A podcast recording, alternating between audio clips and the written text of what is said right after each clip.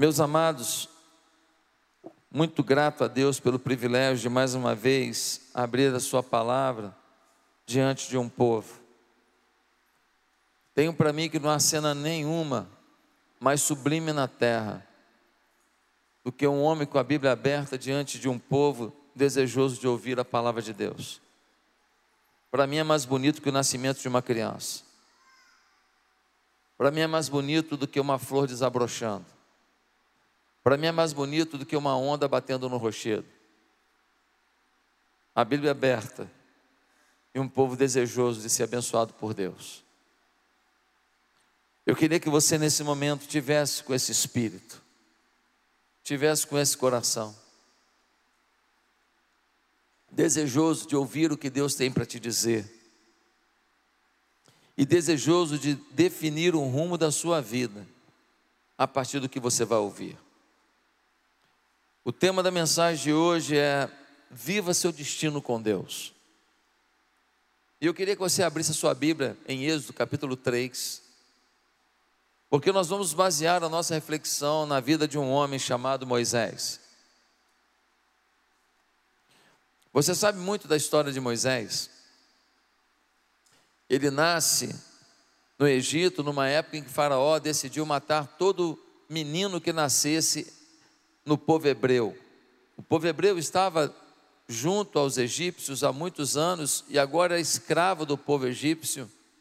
E o povo de Israel, o povo hebreu, está crescendo muito e os homens são fortes. Eles pegam no pesado, eles fazem tijolos, eles plantam, eles colhem. E eles fazem essa musculação natural. E eles estão se tornando um povo muito forte e começa a ser ameaçador para os egípcios ter tanta gente do povo hebreu dentro do Egito. E eles decidem matar os meninos, mas aí a mãe de Moisés teve uma ideia brilhante, ela pega o menino, bota num cestinho que ela impermeabilizou e bota o cestinho dentro do rio Nilo, perto da onde a filha de Faraó se banha. A filha de Faraó vê o cestinho, quando abre é um lindo menino, ela adota o menino. E esse menino hebreu agora é criado no palácio. Ele agora é neto de Faraó.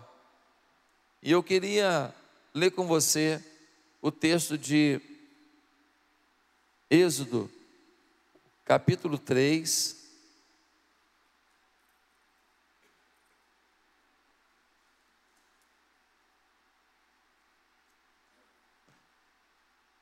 E nós vamos ler a partir do verso 1. Diz assim: Moisés pastoreava o rebanho de seu sogro Jetro, que era sacerdote de Midian. Um dia levou o rebanho para o outro lado do deserto e chegou a Horebe, o monte de Deus. Ali o anjo do Senhor lhe apareceu numa chama de fogo que saía do meio de uma sarça. Moisés viu que, embora a sarça estivesse em chamas, não era consumida pelo fogo. Que impressionante, pensou. Por que a sarça não se queima? Vou ver isso de perto. O Senhor viu que ele se aproximava para observar, e então, do meio da sarça, Deus o chamou: Moisés, Moisés. Eis-me aqui, respondeu ele. Então disse Deus: Não se aproxime, tire as sandálias dos pés, pois o lugar em que você está é terra santa. Disse ainda: Eu sou o Deus de seu pai, Deus de Abraão, Deus de Isaac o Deus de Jacó. Então Moisés cobriu o rosto, pois teve medo de olhar para Deus. Disse o Senhor: De fato tenho visto a opressão sobre o meu povo no Egito, tenho escutado o seu clamor por causa dos seus feitores, e sei quanto eles estão sofrendo. Por isso desci para livrá-los das mãos dos egípcios e tirá-los daqui para uma terra boa e vasta, que manam leite e mel, a terra dos cananeus, dos hititas, dos amorreus, dos fariseus, dos heveus e dos jebuseus, pois agora o clamor dos israelitas chegou a mim e tenho visto como os egípcios os oprimem. Vá, pois agora eu envio a Faraó para tirar do Egito o meu povo, os israelitas. Veja só, esse menino Moisés foi criado lá no Egito como neto de Faraó. Aos 40 anos ele sai do palácio, vai dar uma volta e ele vê um egípcio humilhando um hebreu. E quando ele vê o egípcio humilhando, espancando um hebreu, ele toma as dores, o egípcio reage e ele mata o egípcio. A partir daí, ele se torna um fugitivo. Ele foge e vai para Midian, vai ficar entre os midianitas. Lá ele se casa e o sogro dele é um sacerdote chamado Jetro. Agora ele está lá cuidando dos animais, ele tem a idade de 80 anos, e aí aparece para ele uma coisa inédita. Um arbusto pega fogo, mas não se consome. Um arbusto fica pegando fogo e não se consome, não se estraga, não se danifica.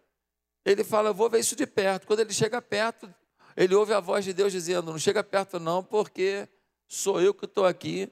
É muita coisa para você.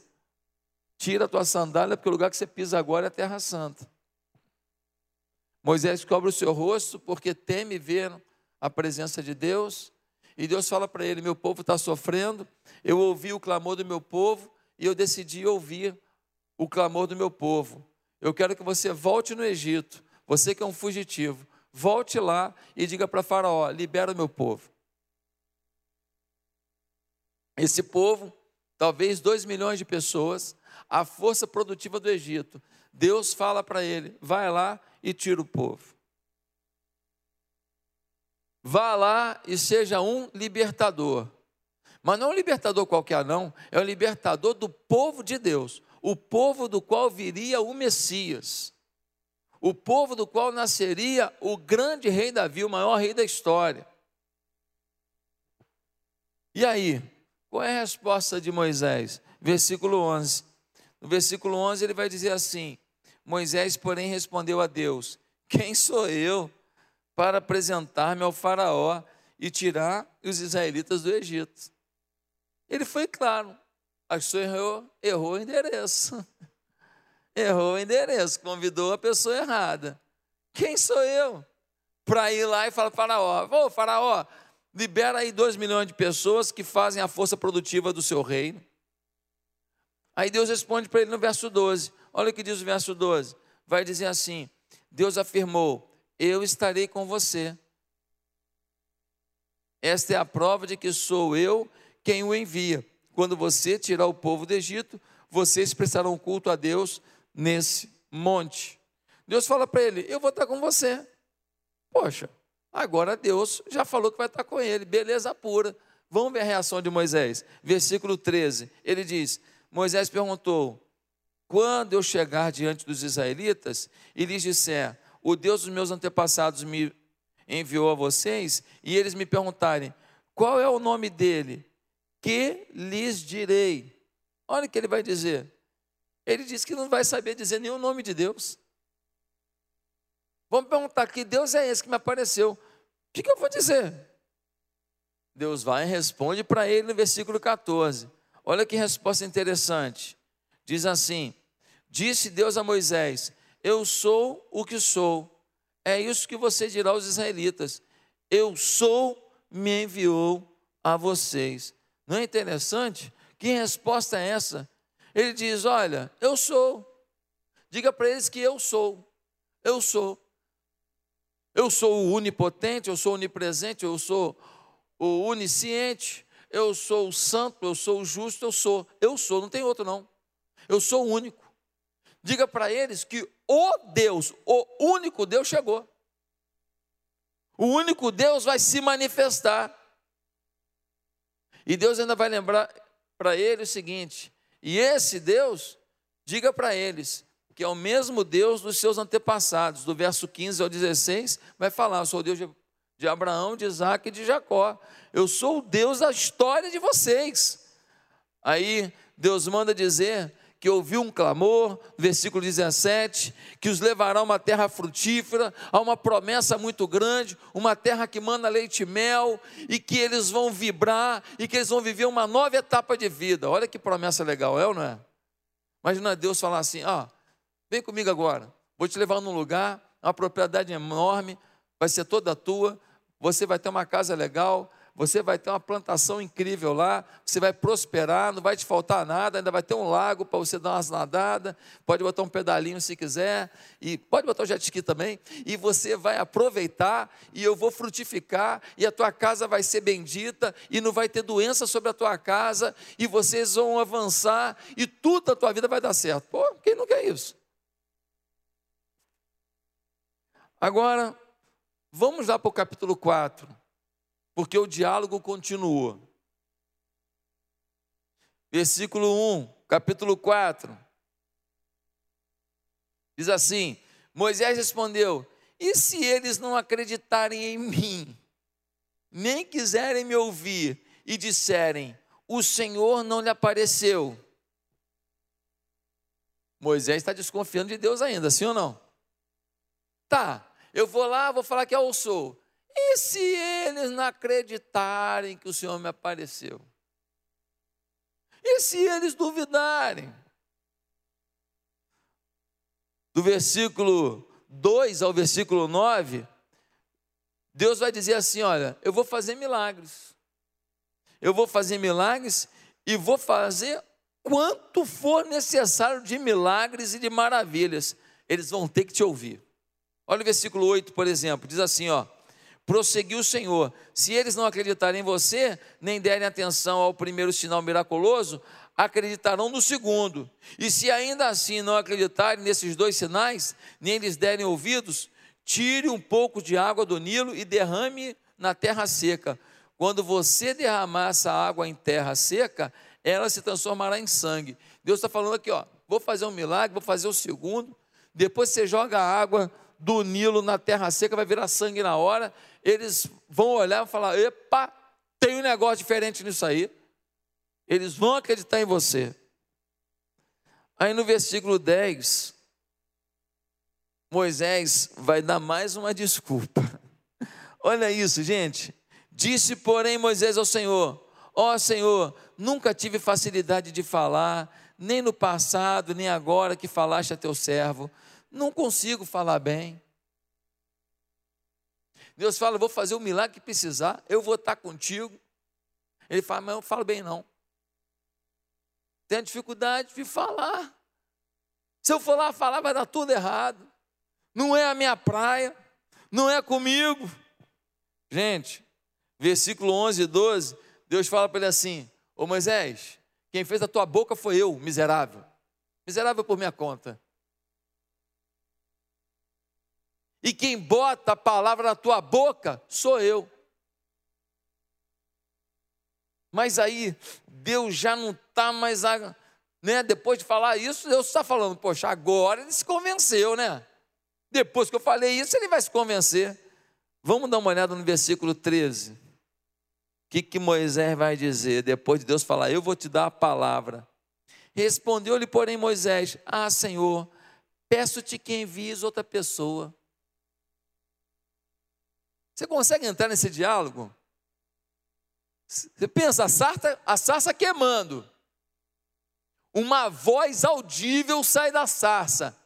Fala isso tudo. No final o cara fala assim: dá para mandar outro?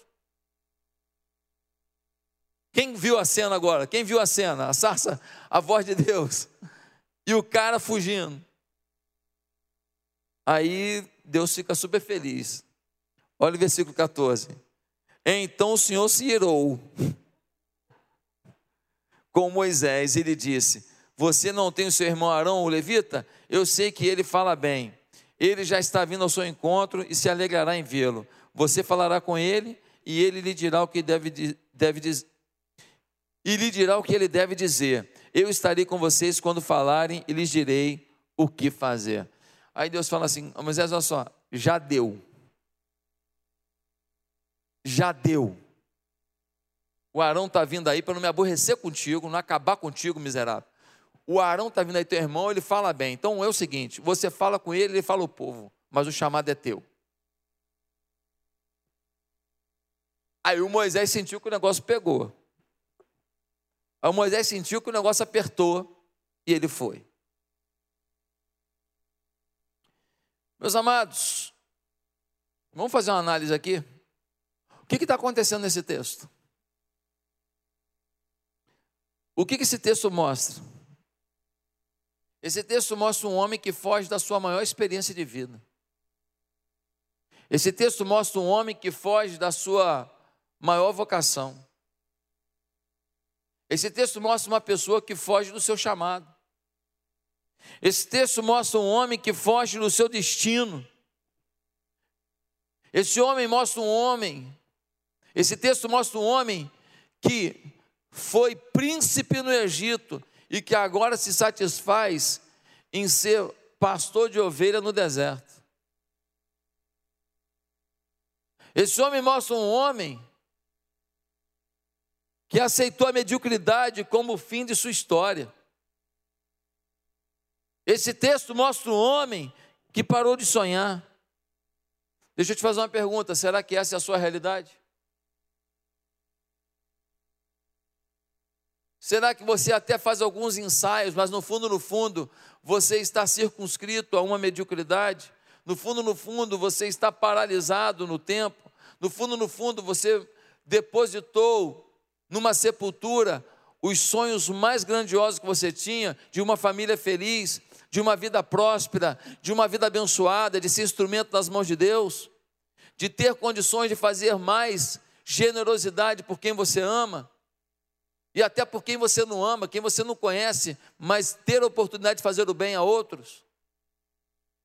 Será que você é mais uma dessas pessoas que frequenta o culto, que adora a Deus, que gosta de sermões, que oferta na igreja, só não faz uma coisa, não resolve mudar o curso da sua vida em direção ao cumprimento de um destino dado por Deus, em direção ao cumprimento de um chamado feito por Deus.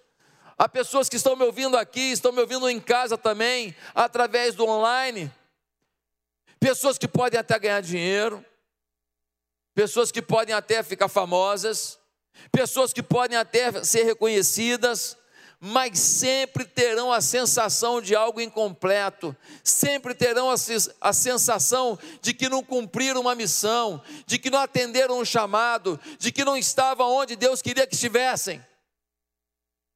Ganharam dinheiro, prevaleceram, compraram casa, compraram apartamento, isso não traz a realização que tanto esperam. Meus queridos, algumas vezes você encontra um operário super feliz, e um executivo de grande empresa infeliz. Às vezes você encontra uma mulher linda, feia na alma, e às vezes você encontra uma mulher sofrida, que não consegue nem se cuidar direito, mas generosa, com alegria na vida, com esperança de fazer o bem a alguém. Gente, algumas pessoas me perguntam por que, que eu abandonei uma carreira profissional, que eu estava indo bem, já tinha comprado apartamento próprio, carro zero para mim, carro zero para minha mulher, tudo fluindo, eu com vinte e poucos anos, a coisa fluindo, adquirindo coisas rapidamente. Eu quero te falar por quê porque eu podia ser o maior executivo do mundo, eu podia ter dinheiro a rodo, eu podia ter casa em Londres, o que eu conseguisse na vida não ia preencher o vazio dentro de mim de não cumprir o meu chamado. Não é que eu sou bonzinho, não, é porque eu não queria ser infeliz. O que eu conseguisse na vida não me traria a realização que o chamado pastoral me deu. Eu sabia que a vida que Deus tinha para mim era cuidar de pessoas, era empreender na igreja, era não empreender numa empresa para alguém ficar rico, era empreender para o reino avançar. Eu não seria feliz, eu não sabia se eu ia ficar em Ipatinga o resto da minha vida, eu não sabia se eu ia ser pastor na África, eu não sabia onde, eu não sabia como, eu só sabia o quê? E há momentos da vida em que você tem que acreditar no quê? Quando Deus chamou Abraão, disse para ele: Ei, eu tenho um chamado, sai da tua terra, sai da tua parentela, vai para um lugar, aonde? Não interessa, vai. Vai para um lugar que eu vou te mostrar. Sempre tem uma interrogação no extraordinário de Deus. Sempre o extraordinário de Deus vem com uma interrogação. Não vem tudo pronto, não vem tudo formulado, não vem tudo claro. Você precisa entender isso. Deixa eu perguntar uma coisa para você. Você em casa, você aqui, você está feliz com sua vida? Você está feliz? É isso mesmo que você quer para a sua vida? É isso mesmo? Eu não estou perguntando se você está com dinheiro, eu não estou perguntando se a sua família está com, com saúde. Eu não estou perguntando se você mora numa casa boa, eu não estou perguntando isso. Você pode ter essas coisas todas. O que eu estou perguntando é se você está feliz, se esse é o destino que você espera para a sua vida. Eu estou perguntando se é isso que você quer realizar. Eu quero, o que eu quero perguntar hoje aqui é se você fala com brilho no olhar da vida que você leva e dos sonhos que você tem, se o teu olho brilha, se as pessoas veem que você está apaixonado pelo destino que você está traçando, pelo propósito de vida que você sente de Deus.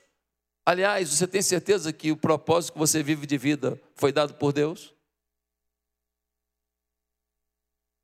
A experiência de Moisés nos ensina sobre nossos destinos. E eu quero dizer hoje para você: Viva o seu destino com Deus. Pastor, como? Você só se entregará a viver seu destino com Deus se quatro coisas acontecerem. Primeiro, você só se entregará a viver seu destino com Deus se não esquecer quem você é. Moisés esqueceu quem era. Moisés esqueceu seu nascimento, o livramento espetacular que Deus deu através de um cestinho dentro do rio Nilo. Até o diabo sabia que era Moisés, mas ele não sabia quem ele era. Até o diabo sabia, porque tentou tirar a vida dele quando ainda era um nenenzinho lá no Egito. Queridos, mais 40 anos no Egito fez Moisés esquecer quem ele era. Ele sendo criado no Egito pela filha de Faraó, isso foi deteriorando sua percepção de quem ele era. Ele foi instruído na arte da guerra, ele foi instruído em administração governamental, ele foi instruído em línguas, ele foi instruído em culturas, ele era uma pessoa preparada para ser um príncipe do Egito. Mas, meus queridos, ele esqueceu quem ele era. Deus o havia preparado para a grandeza. A Moisés esqueceu disso. Quando ele foge aos 40 anos, depois de matar um egípcio, foge para que seu, seu avô, o faraó, não lhe mate. E ele fica agora 40 anos no deserto, cuidando de bicho, tirando carrapato, tirando pulga, dando pedrada em raposa. Esses 40 anos de deserto roubam o resto que tinha de percepção de quem ele era. As pessoas no início diziam que ele era um príncipe, mas a partir dos 40 anos de idade, quando ele foge do Egito, as pessoas dizem que ele é um criminoso, que ele é um assassino, e ele era mesmo. E ele era mesmo. É mais tranquilo quando alguém te chama do que você não é. Você fala, ah, se lascar para lá estou nem aí. Mas o pior de tudo é quando alguém te chama do que você é. E as pessoas dizem: você é um assassino. Por acreditar nas acusações, Moisés fugiu do local onde aconteceria o seu destino. Por causa das ameaças, Moisés fugiu do local onde aconteceria o extraordinário de sua vida. Eu não sei o que já te disseram, eu não sei o que falaram ao seu coração, mas eu acredito que tem pessoas aqui que ouviram pessoas erradas. Eu acredito que tem pessoas aqui que acreditaram no WhatsApp errado, no e-mail errado, na fala errada e você está aniquilando o seu destino e os projetos do Pai na sua vida, porque você está acreditando em quem não deveria, você está esquecendo quem você é. Sabe o que a Bíblia diz de você? Diz que você é a menina dos olhos de Deus. Sabe o que a Bíblia diz de você? Diz que você tem um Deus, Jeová Rafa, um Deus que cura, ou seja, você é curado. Não, não, eu acho que eu sou um ferido, porque me abusaram, porque me machucaram, porque mentiram, porque mamãe foi embora, porque papai me bateu. Ei, a Bíblia não diz que você é ferido, diz que você é curado. Ah, mas eu sempre errei, tudo errado, montei empresa, faliu. Casei, divorciei. Criei um filho, me odeia. Tudo deu errado. A Bíblia diz que em Cristo você é mais que vencedor. É, mas eu acho que eu não consigo. A Bíblia diz que, que em Cristo você pode todas as coisas. O grande problema é que a gente está esquecendo quem a gente é. Você está esquecendo que não é o destino que as pessoas colocam na boca sobre a tua vida que deve determinar quem você vai ser. É o destino que a palavra de Deus, a boca de Deus declara que é o que você realmente é. Meus amados irmãos, Moisés foi se esconder entre o faraó, depois de fugir do faraó, entre os midianitas. Chegou lá um povo lá, ficava lá cuidando de bichinho. Sabe por quê? Porque ele está tentando se adaptar a uma nova vida. Moisés aceita a condição de cuidar de ovelha, de cuidar de bichinho, nada contra, mas não era o destino dele. Ele aceita isso, ele aceita como natural, um homem preparado. Veja só, Deus preparou Moisés no Egito, na principal universidade do Egito, para cuidar de bicho.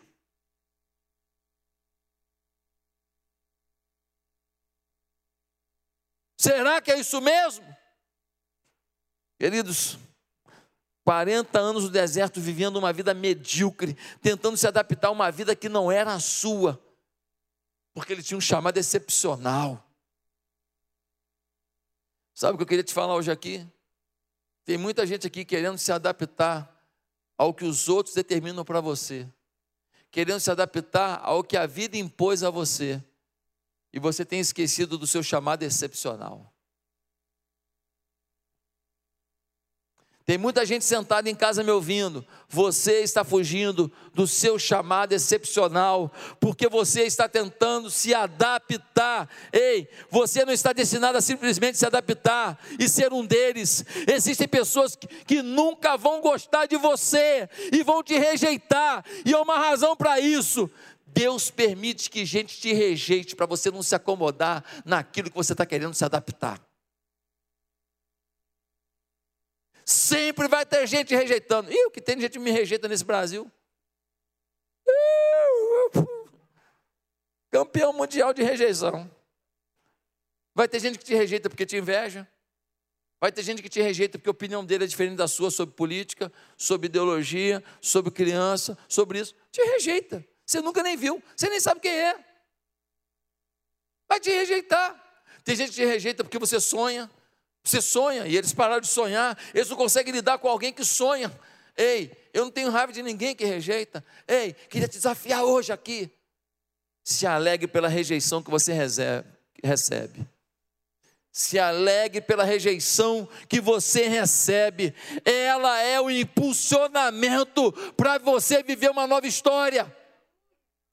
Ela é um impulsionamento para você viver um novo tempo. Ei, não esqueça quem você é. O diabo quer que você esqueça quem você é. O diabo quer que você não lembre quem você é em Deus. Quanto que Deus te deu de experiência de vida, machucados, feridas, treinamentos, curso, faculdade, ele deu um monte de coisa, para cada um ele deu uma série de coisas, ele não deu a toda, tudo isso conspira para o teu chamado, tudo isso ele, Deus pega e junta. Talvez se meu pai tivesse uma vida tranquila na minha infância. Talvez se eu não tivesse estudado em escola pública, talvez se na minha casa tivesse iogurte caro e não aquele lactobacilo para botar leite, fazer iogurte e jogar depois fora o lactobacilo, aquele negócio todo. Talvez se não fosse isso na minha casa, talvez se eu tivesse tranquilidade, talvez se eu tivesse frequentado hotéis na minha infância, talvez eu não tivesse a garra que eu tenho para fazer o que eu procuro fazer aqui na igreja. Talvez eu não tivesse o senso de economia, de custo-benefício das coisas, essa sensibilidade que não se aprende na universidade, se traz na alma. Talvez eu não tivesse comido arroz com peixe, macarrão com salsicha. E se um cruzeiro não fosse uma fortuna para mim, que eu ia lá no seu Diolindo e comprava lá uma bandinha, e um drops garoto de hortelã. A banda por prazer, mas eram só cinco balinhas, mastigáveis, delícia, mas acabava mais rápido. O drops garoto, porque rendia mais.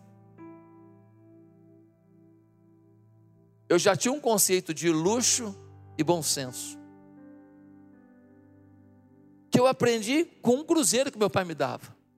A bandinha era o luxo. Essa é gostosa. Abacaxi, uva, morango. Delícia. Mas o drops hortelã da garoto, aquele ali, são dez balinhas. Demora mais. Vamos administrar para não perder o prazer, ainda que menor, por mais tempo. São nas pequenas coisas da vida que Deus vai te ensinando conceitos que vão gerar milhões na sua história. Você precisa entender isso. Você é capaz. Você é alvo da graça. Você é chamado ao extraordinário. Você precisa tomar posse de quem você é. Segundo lugar, você não vai viver o extraordinário com Deus você só vai viver o extraordinário com Deus se acreditar que nunca é tarde para buscar seu destino. Você só vai viver o extraordinário com Deus, o seu destino com Deus, se você acreditar que nunca é tarde. Moisés tinha 40 anos no Egito, neto de Faraó, viu o povo hebreu passando dificuldade. Ele podia chamar o Faraó, falar: pô, Faraó, tá pegando pesado. Povo, Ô isso é injusto, esse povo vai se rebelar, isso vai dar problema. Vamos fazer um sistema de trabalho legal, eles vão continuar produzindo, mas não como escravos sofridos desse jeito. Mas não, ele não teve essa habilidade com 40 anos. Aí ele mata o egípcio, tem que fugir. Com 80 anos no deserto, depois de 40 anos cuidando de ovelhinha no deserto, vem alguém e fala para ele assim: vai lá libertar o povo. Ele falou: ah, tá de brincadeira. Com 40 anos eu fiz besteira, agora com 80 eu vou fazer milagre. Com 40 anos eu, no flor da idade, não tive gerência, agora eu vou gerenciar. Com 40 anos eu não tentei, agora com 80 eu vou tentar. Deus está mandando dizer para a gente aqui: nunca é tarde para se sonhar. Deus está dizendo aqui que quem vai determinar em quanto tempo você vai cumprir o seu destino. É o Senhor, não é você. É o Senhor. É o Senhor que vai dizer para você se dá ou não dá. Eu conheci um pastor, ele aos 25 anos era um alcoólatra. Se converteu. Se converteu aos 25 anos. Com 25 anos ele se converteu, começou a ler a Bíblia, tomou gosto pela leitura, lia muito a Bíblia. Aí terminou o ensino médio, terminou a faculdade, terminou o mestrado, terminou outra faculdade, terminou o doutorado e se tornou um grande pastor do Brasil batista. Já imaginou se ele ouvisse assim: Ei, quem foi cachaceiro nunca vai ser nada? Já imaginou se ele ouvisse assim: Cara, com 25 anos, tu até hoje não tem nenhum ensino médio, tu é burro. Ei, tu não vai conseguir estudar, não. Ei, não aprendeu o jovem, vai aprender agora? burro velho vai querer aprender? Já imaginou se ele tivesse escutado isso? Já imaginou se ele tivesse escutado assim, cara, perdeu a chance, né? Que pena. Pelo menos agora arruma um empreguinho aí e vai viver uma vida mais ou menos. Já imaginou se ele acreditasse nisso? Ele não viveria o sobrenatural de Deus. Preste atenção em 2 Timóteo, versículo 2, diz assim, versículo 11. 2 Timóteo 2, 11. Esta palavra é digna de confiança. Se morrermos com Ele, com Ele também viveremos. Se perseveramos com Ele, também reinaremos. Se o negarmos, Ele também nos negará. Se formos infiéis, Ele permanece fiel, pois não pode negar-se a si mesmo. Que eu quero que você entenda é que Deus tem um destino para a sua vida, um propósito para a sua vida. E ainda que você seja infiel e por isso não viveu até hoje o seu propósito, Deus permanece fiel. E Deus permanece com todos os ingredientes para forjar a tua vida em direção ao teu propósito. Pastor, mas eu acho que meu propósito agora talvez não seja 100% atingido. Eu não sei quanto vai ser atingido, não me preocupo com isso. A única coisa que Deus está dizendo para você hoje é: mude o curso da sua vida em direção a um propósito. Mude o curso da sua vida. Ele quer que você lute. Nunca é tarde para buscar um destino que Deus deu. Em terceiro lugar, você só vai viver realmente esse destino com Deus se acreditar que Deus sempre nos oferece um destino extraordinário. Você não vai viver isso se você não acreditar que Deus sempre oferece um destino extraordinário. Pastor, eu acho que não, alguns nasceram para ficar assim meia boca. Não, não, não. Todos têm um destino extraordinário. Moisés foi príncipe na maior nação da época, era de cultura elevada em letras, administração, guerra e economia, mas agora ele se vê escondido no deserto. Cuidar de animais, não, não é o destino dele. O destino dele é realmente libertar um povo. Pastor, o extraordinário para todo mundo é grandioso assim? Ei, Deus tem um extraordinário para cada pessoa.